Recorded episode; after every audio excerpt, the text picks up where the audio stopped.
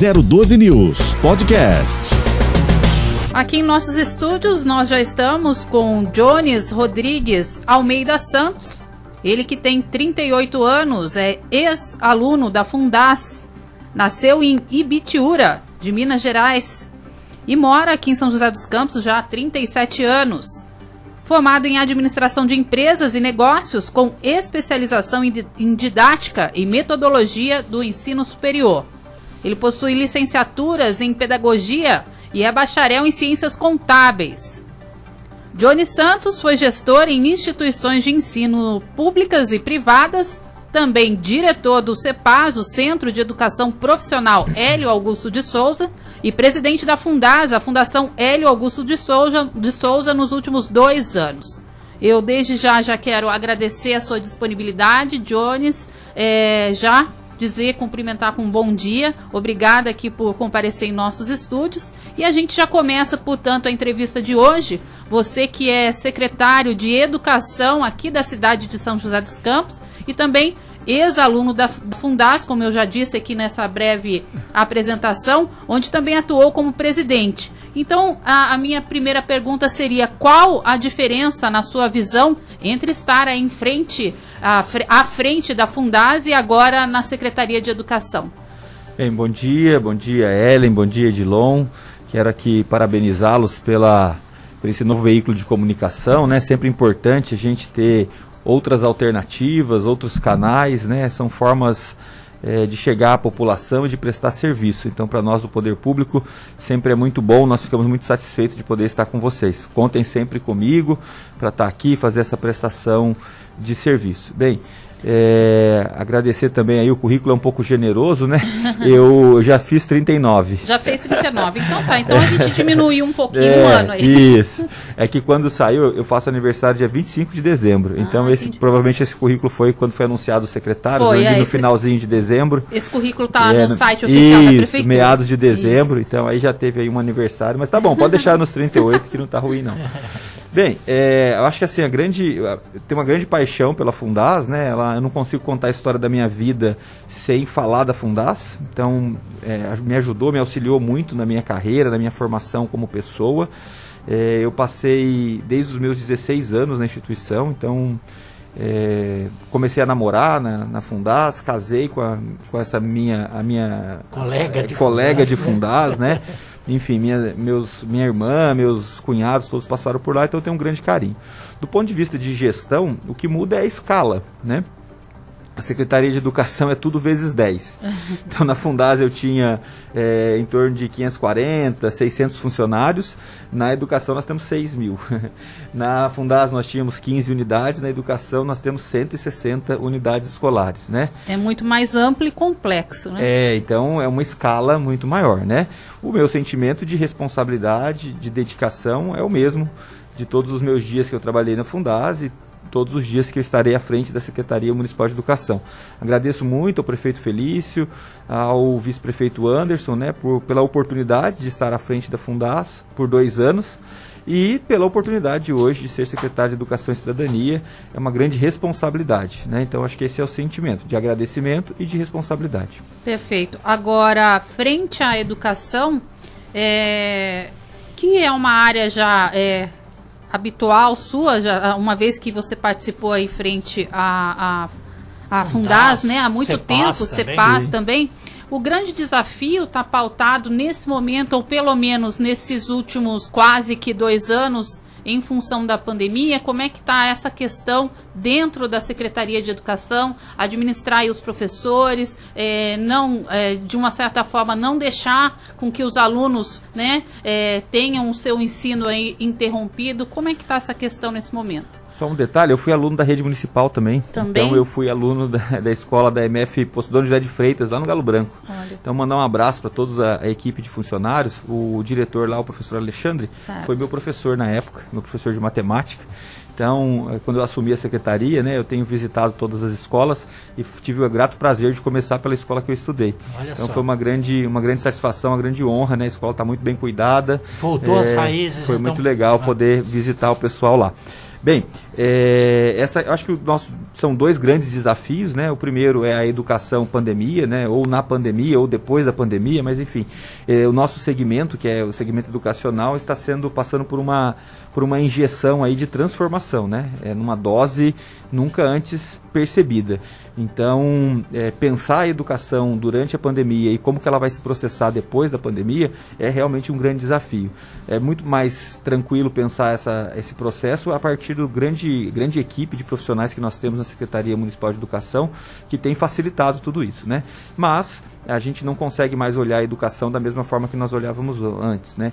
Desde pensar, por exemplo, uma, um projeto de uma nova escola, como que vai ser a circulação de ar, como que vão ser os espaços a céu aberto, até as questões metodológicas e o uso de tecnologia, né?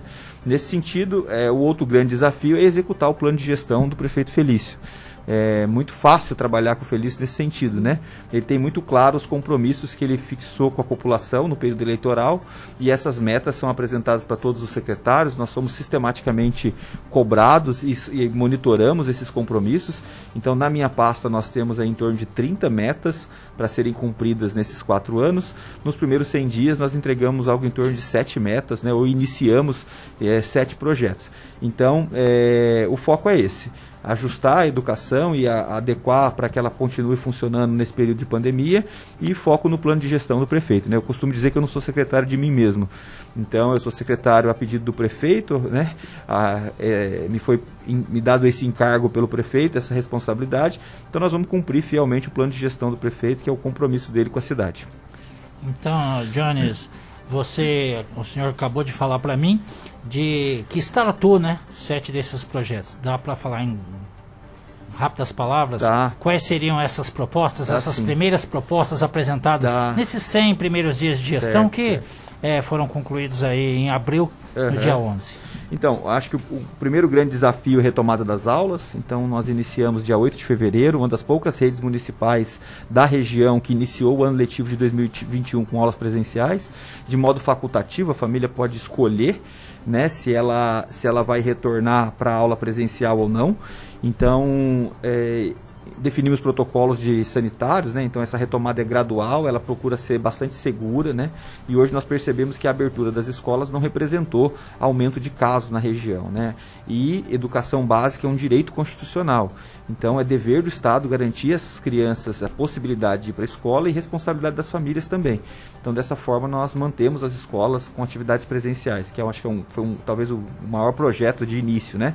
Iniciamos o programa Recupera, que é um segundo projeto também do plano de gestão do prefeito Felício. É, nós temos percebido e vários pesquisadores falado, né? A Secretaria Estadual de Educação soltou um, um estudo recentemente que ela diz que a pandemia vai perdurar, os impactos da pandemia vai- irão se alongar na educação do Estado de São Paulo por provavelmente 11 anos. Isso eu ia até Nossa. a perguntar mais é, tarde, é a verdade. professora Cláudia Costin tem dito que nós devemos retroceder o Brasil, de um modo geral, no IDEB de 4 a 5 anos. Então há um risco de nós voltarmos para as notas do IDEB de 4 a 5 anos. E o Banco Mundial tem um estudo que diz o seguinte, que os países da OCDE desenvolvidos, no PISA, que é o grande programa de avaliação da educação no mundo, esses países devem perder 15 pontos no PISA. Os países em desenvolvimento podem perder até 30 pontos no PISA. Só para vocês terem uma ideia, o PISA é aplicado a cada três anos. No, no PISA de 15 a 18, né, que mediu esse período, nós avançamos algo em torno de 7 pontos em língua portuguesa. Então veja o buraco que isso pode Isso. causar na educação. Realmente nós como sociedade temos que encarar esse desafio. E São José saiu à frente, lançando o programa Recupera. Nós contratamos eh, cerca de 100 professores, dois por escola. As escolas estão abertas aos sábados para plantão de dúvida. Colocamos toda a rede municipal de educação em recuperação paralela, que é uma estratégia didática. Realizamos aglutinação de currículo, ou seja, os conteúdos essenciais de 2020 serão priorizados e reforçados juntamente com os conteúdos essenciais de 2021 e ampliamos a recuperação intensiva. A recuperação intensiva é aquela recuperação para o aluno que tem defasagem e dificuldade. Se não bastasse ele tá, ter ficado longe da escola, o que gerou a defasagem, ele ainda tem dificuldade de aprendizagem. Antes mesmo da pandemia, ele já tinha dificuldade já de tinha acompanhar dificuldade a turma, né? de acompanhar a turma. Então nós criamos essa possibilidade desse aluno é, ampliar a recuperação intensiva. Agora ela é do terceiro ao nono ano e ele pode vir no contraturno para fazer essa recuperação. Então o programa Recupera é uma meta também importante, né? E tem É, participação, uma boa participação? tem, tem. Uma, uma curiosidade, né? Nós, é, no sábado, que foi emenda de Páscoa, Sim. né? É, por até uma questão de calendário, né, esses professores são contratados por prazo determinado, então eles não tinham feito a compensação e precisaram trabalhar no sábado. Então nós falamos, ah, vamos abrir. Né? Já que estamos aí, vamos abrir. Nós tivemos 350 alunos na rede no sábado de carnaval, eh, de, de De Páscoa, é, vindo para Chamado aula. Sábado da Aleluia, Sábado né? de Até Aleluia, surpreendeu é. vocês. É, Surpreendeu não, a o gente falou, poxa, é um número significativo, né? Mas assim, é, o importante do Recupera não é nem o número em si, Sim. é dar a oportunidade. Esse é o momento né, de compartilhar a responsabilidade com as famílias. Então nós, como poder público, estamos mantendo a escola aberta para aquela família que desejar mandar o aluno possa exercitar. Aquela família que perceber que o aluno está precisando de reforço, tem um reforço à disposição na escola. Então, é, eu não tenho como um indicador de sucesso dessas iniciativas o número de aluno. Sim. Até porque o número de aluno está limitado pelo Plano São Paulo a 35%. Mas mais do que isso, é a importância de dar a oportunidade de colocar à disposição da população esses recursos. Né? É, a ampliação de escolas né, também é um compromisso do plano, do, do plano de gestão do prefeito. Nós entregamos agora recentemente o CEDIM Silvio Bindão, que fica na região leste, no Santa Hermínia, e a escola MF Professora Alda de Souza Araújo, no Mesquita. Então, também dois itens que nós conseguimos. Mesquita é onde? O Mesquita fica ali perto do Interlagos, Ah, um bairro perfeito. Próximo a. Interlagos, na região sul ali, né? Do sul e É, sudeste. né? Isso, isso. É, a contratação de mais professores também é um outro item do plano de gestão do prefeito. Esse ano nós já contratamos 1.328 professores, então veja que também tem um segmento da economia é, movimentando, Sim. porque são gerações de emprego, né? Sim. É geração de 1.000 dos 1.328 vagas de emprego, mais 765 vagas de estágio. Junto com o funcionamento das escolas, a gente possibilita prestação de serviços de transportador público, de transportador escolar, de merenda. Então, veja que a educação também tem uma função eh, econômica, né? Tem empregos Tem indiretos empregos envolvidos. diretos e indiretos, Indiretos. né? É, o programa Educação 5.0, que eu acho que é um outro item também do plano de gestão do prefeito, é, nós criamos uma lei né, que ela prevê a implantação de um conceito de educação um pouco mais contemporâneo, que é um conceito de educação cunhado no Japão, que pensa a intensificar o uso de tecnologia, mas também desenvolver competências socioemocionais nos alunos. Então a- a tecnologia precisa ser incorporada como meio do processo educacional, não dá mais para a gente viver, nós estamos aqui, ó. Eu estou com o celular, você está com o computador, tem câmera, tecnologia está na nossa vida. Não faz sentido mais nós brigarmos com os alunos pelo uso do celular na sala de aula. Precisamos Na verdade, incorporar isso já ia acontecer, só que a, a, pandemia a acelerou, É, sem dúvida. Mas a educação 5.0 ela não fica na, na tecnologia pela Só. tecnologia. Ela reconhece a tecnologia como um fator estratégico no processo de aprendizagem, mas ela indica que o foco também é de desenvolver competências socioemocionais. Aprender a lidar com conflito, com frustração, com projeto de vida, essas competências de ser humano É, que na nós verdade, precisamos. o objetivo é não formar robôs, né? Mas é ser humano que, que usa a tecnologia ah, para o seu benefício, né? Sim, sim, sim. Sem dúvida. É, porque, na verdade, a gente não está a serviço da tecnologia. Ao contrário, a tecnologia está a Está- serviço da humanidade. exatamente. Então, nós precisamos ordenar Ela é essas uma coisas. ferramenta Ela é uma somente, ferramenta. né? Nós não vamos transformar o nosso aluno... é, ele é um nativo tecnológico, mas ele não deixou de ser uma pessoa. Sim. né? Ele faz uso de tecnologia num nível é, que, para nós, né, que não somos dessa É, geração, não. é comum, né? Então, assim, eu, eu costumo usar como metáfora, eu sou da geração que a minha mãe, ela é uma migrante nordestina, para ela ligar para a família, ela ia num orelhão, é, num determinado horário, porque era mais barato, não podia ser qualquer orelhão, era o orelhão azul, com uma ficha específica, Ah, é para ela poder fazer a ligação porque meu, para os meus parentes, para minha avó no Piauí. O azul era DDD, o amarelo, se não me engano, era só ligação Local. Isso, local, né? assim. E aí a minha filha, quer dizer, duas gerações depois, né? Então minha mãe e eu, minha filha, a bebezinha, quando ela tá, ela acorda e, e às vezes ela não consegue falar comigo durante o dia e tal, que é muito corrido, ela faz uma chamada de vídeo. E ela tem um ano e sete meses e Olha ela só. sabe pedir para a mãe para fazer Que uma chamada coisa. de vídeo. É. Então que salto tecnológico que nós demos? A educação precisa acompanhar. Eu costumo dizer que nós temos a sala de aula dos Flintstones com os alunos dos Jetsons. É. Ah, olha só. Uma Né? boa comparação. Então, é, nós precisamos intensificar esse processo né, de adaptação dos ambientes escolares à tecnologia. Os nossos professores têm se empenhado muito, é, são guerreiros que têm se colocado à disposição de aceitar tudo isso de uma forma a reconhecer que o caminho é esse. Certo. Um outro item também do plano de gestão do prefeito Felício é a criação da Escola de Formação do Educador.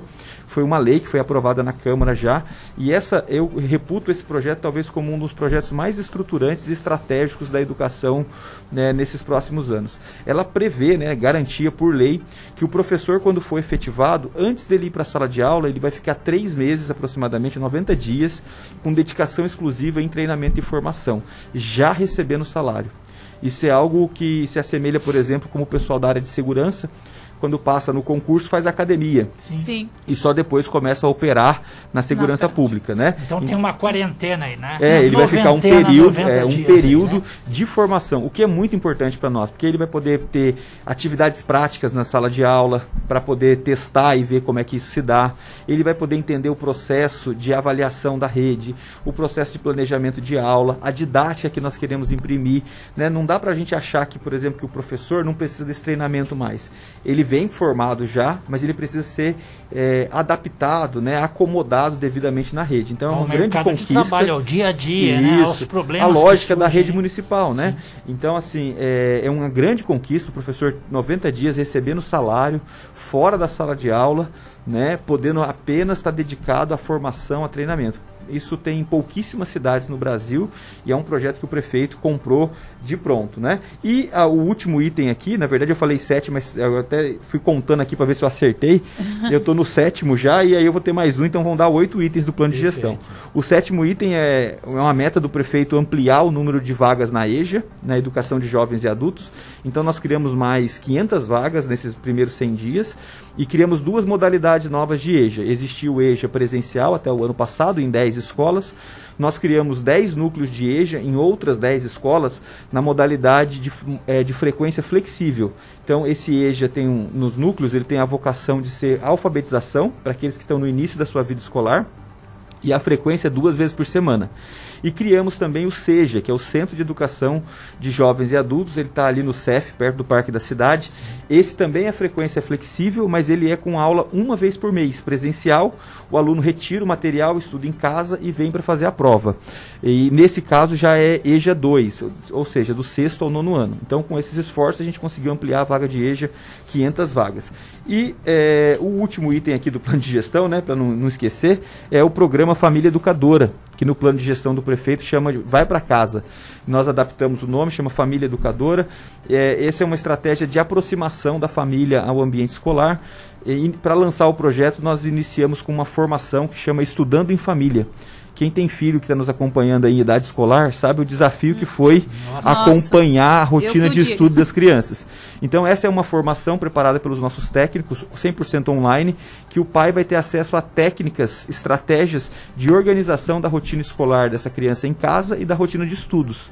Porque nós não podemos mais preceder da família como uma parceira para acontecer o ensino híbrido. Com Né? certeza. Mas nós precisamos instrumentalizar essa família, Sim. né? para que ela também possa ter as devidas orientações. Então nós abrimos mil vagas é, online. Nas duas primeiras semanas as vagas já foram esgotadas e nós já iniciamos o curso. Né, já está rodando e a gente tem em breve abrindo outros cursos. A gente tem já um curso preparado de educação financeira e de empreendedorismo para os pais que oportunamente nós vamos lançar. Então, ó, oito itens dos 30. Então Oito não é só ajudar a criança a fazer tarefa, vai ter cursos, inclusive, de É, educação lógico que, financeira. né? lógico que os pais estão à disposição, quem quer. Né? É. A gente não tem como obrigar, mas a Lógico. gente, mais uma vez, compartilha essa responsabilidade com a família e coloca à disposição. É, porque Tá? ficou tudo muito novo, né? Então, realmente, eu, por exemplo, que tenho uma filha aí de 14 anos, é, eu me vi como professora sem ser, Sim, né? sim. Então, foi realmente um pouco complicado essa Sim. adaptação na questão, no que se refere a aulas online, entender todo aquele processo e também poder ajudá-la, né? É. Foi complicado. Ainda com o secretário de Educação aqui de São José dos Campos, o Johnny Santos, a gente segue com ele na entrevista desta quinta-feira. Edilon? Até já adiantei aqui para o secretário, a gente vai falar agora de imunização. Quantas doses foram recebidas para esse pessoal da educação? Quantos são? É bom relembrar o número de funcionários na rede eh, municipal e também nas outras redes, já que a vacina vem destinada a categoria, mas não definida qual vai ser para a escola estadual, qual vai ser para a escola municipal. Como é que está essa questão? Fala sobre datas de vacinação, qual o percentual? Uhum. Dilon, olha, essa, essa pergunta é muito importante, né? Porque acho que a, o tema mais interessante, de maior interesse da população nesse momento é vacina, né? É o que todos nós esperamos, esperamos, fazendo votos que a vacinação seja ampliada. Nós desejávamos já que todo mundo tivesse até vacinado, né? Para que a nossa vida, na medida do possível, pudesse ir voltando certeza. a uma certa normalidade. Então, é, foi uma grande possibilidade iniciar a vacinação dos profissionais de educação. Ela começou no dia 12 de abril. Importante dizer que quem define o critério né, e todo o protocolo de autorização para vacinação dos profissionais de educação é a Secretaria de Educação do Estado de São Paulo. Então, é um protocolo um pouco diferente aí, se me permite, eu queria explicar para os seus ouvintes, da vacinação por idade. A vacinação por idade, a pessoa vai lá, comprova que tem aquela idade e recebe a dose. Sim. No caso dos profissionais de educação, é, foi criado um cadastro prévio as pessoas precisam fazer esse cadastro. Lá, quem é da rede particular precisa encaminhar documentações que comprovem que eles realmente trabalham na, na no segmento da educação. Então, por exemplo, um, um, um, prestador de serviços na área de controle de acesso, uma pessoa da área da cozinha, ela pode ter acesso à vacinação se trabalhar no ambiente escolar. Mas para isso existe esse cadastro. Faz o cadastro, esse cadastro é validado num segundo nível, e aí após essa validação a pessoa recebe um voucher ela imprime esse voucher, de posse desse voucher ela vai até o posto de vacinação para ela poder tomar a primeira dose. Tá? Então, é, foram para profissionais da educação com mais de 47 anos, não apenas para professores. Então, profissionais que estavam nas, nas escolas. escolas. Então, envolveu professor efetivo, eventual, por prazo determinado, o pessoal da, da, cozinha, o controlador de acesso, o pessoal da limpeza, o administrativo, o pessoal da escola. da escola. Então, por exemplo, um controlador de acesso que trabalha na Secretaria Municipal de Educação, mas que está lá na secretaria, esse não teve a possibilidade. Se ele fizer o cadastro, provavelmente não vai ser autorizado. Mas quem autoriza esse cadastro também não é a Secretaria Municipal. Tem um nível de validação. Nós recebemos 4.700 doses. Ainda existem aí, existe aí um contingente de aproximadamente 800 doses de primeira dose que não foram aplicadas, porque estão aguardando esses cadastros serem validados. A secretaria, ela, se ela pudesse, ela aceleraria esse processo de validação, mas não está conosco esse protocolo, tá? E aí nós iniciamos a segunda dose essa semana. É, então, a segunda dose é um processo mais simples, porque toda essa parte de cadastro já está superada, então a pessoa só apresenta o comprovante da primeira dose, automaticamente ela está apta para a segunda dose. Então, já, foi, é, já foram aplicadas 3.029 doses de segunda dose. Tá? Então nós continuamos com a aplicação de primeira dose para os profissionais de educação do município e é, também estamos agora com a segunda dose. Né? Então, eu acredito que daqui a pouco vai se equilibrar. Todo mundo que tomou a primeira dose já vai ter tomado a segunda. Na Secretaria Municipal de Educação, especificamente, né, aqui na, na SEC, né, na área que eu sou responsável, nós estamos com algo em torno de 23% do nosso contingente já vacinados. Tá? Porque nós temos o pessoal com mais de 47 que entrou agora, tem o pessoal da educação física que já tinha sido vacinado na, na vacinação do pessoal da saúde, porque eles foram classificados como profissionais da saúde, pela formação, pela não formação. pela atuação, e aqueles profissionais que já foram vacinados por idade. Então nós temos um contingente aí, algo de em torno de 23% do nosso quadro de colaboradores da Secretaria Municipal de Educação já está com a vacina. Bacana. É, falando um pouquinho agora com relação à educação, é, mais voltada, né, deixando um pouquinho de lado essa questão de, de, de vacinação e imunização da classe aí da educação, é, São José dos Campos, é, sem dúvida a gente falava aqui nos bastidores Sim. que é um grande destaque na área de educação, o IDEB aí bem alto, né, o que acaba, acaba é, chamando a atenção de cidades vizinhas e não só de cidades vizinhas, como, enfim, do estado também. É, isso é muito bom, queria que o senhor falasse a respeito disso, né, da questão do IDEB, e acaba até mesmo trazendo novas parcerias, como é o caso aí da parceria firmada entre a, a Secretaria de Educação e o Instituto General Motors, né? Sem dúvida. Olha, São José, ela é uma referência, né na questão educacional. Então, nosso IDEB, nós temos o melhor IDEB entre as cidades com mais de 500 mil habitantes. Né, então do estado de São Paulo. Então isso é digno de nota, que eu queria deixar meu agradecimento e parabenizar toda a equipe, porque esse trabalho está sendo construído há anos, né, então ninguém chega num IDEB desse nível que nós temos é, de um ano para o outro. Isso é um processo de política pública sustentável que vem sendo construído em São José. Né, o prefeito Felício sempre disse que é, ele trabalha a partir de duas prioridades, saúde e educação. Então, tudo isso que a gente ah, percebe na sua, no seu discurso, ele vai transformando em prática e aí o resultado aparece. Então, hoje o nosso IDEB de anos iniciais é 7.1 e de anos finais é 5.9. Então, realmente são IDEBs muito relevantes, né? Lógico, o IDEB ele é o melhor, ele é o indicador mais utilizado. Ele tem limitações, como todo indicador tem, né? Porque ele é uma foto, então ele registra aquele momento. E aí a gente tem outros indicadores que seriam mais um filme, que registra todo o processo, a diferença da foto e do filme. Então, e, e, vai nos deixando mais tranquilo também, porque a gente vê que o IDEB ele não é só um momento, ele foi construído ao longo dos anos. É, para nós é uma grande satisfação e um desafio. Sempre tem oportunidade de melhorias, então nós estamos trabalhando para que o IDEB seja ainda melhor. Nós sabemos que a pandemia vai trazer um grande desafio, né? Todos os indicadores, todos os estudos mostram que há até a possibilidade de um retrocesso no IDEB do Brasil. Mas nós estamos nos empenhando aqui para, no mínimo, manter esse IDEB e, se possível, até aumentar, em que pese todas as adversidades que a educação tem enfrentado durante a pandemia. Bacana. É, alguma... Ah, falar da parceria, ah, desculpa. Exatamente. acabei. É, a parceria é, entre Na verdade, o assim, e a... 13 cidades do Brasil foram escolhidas né, em parceria com o CIEB, que é o Centro de Inovação da Educação Brasileira, e o Instituto General Motors. Então é uma parceria sem impacto financeiro, sem custo.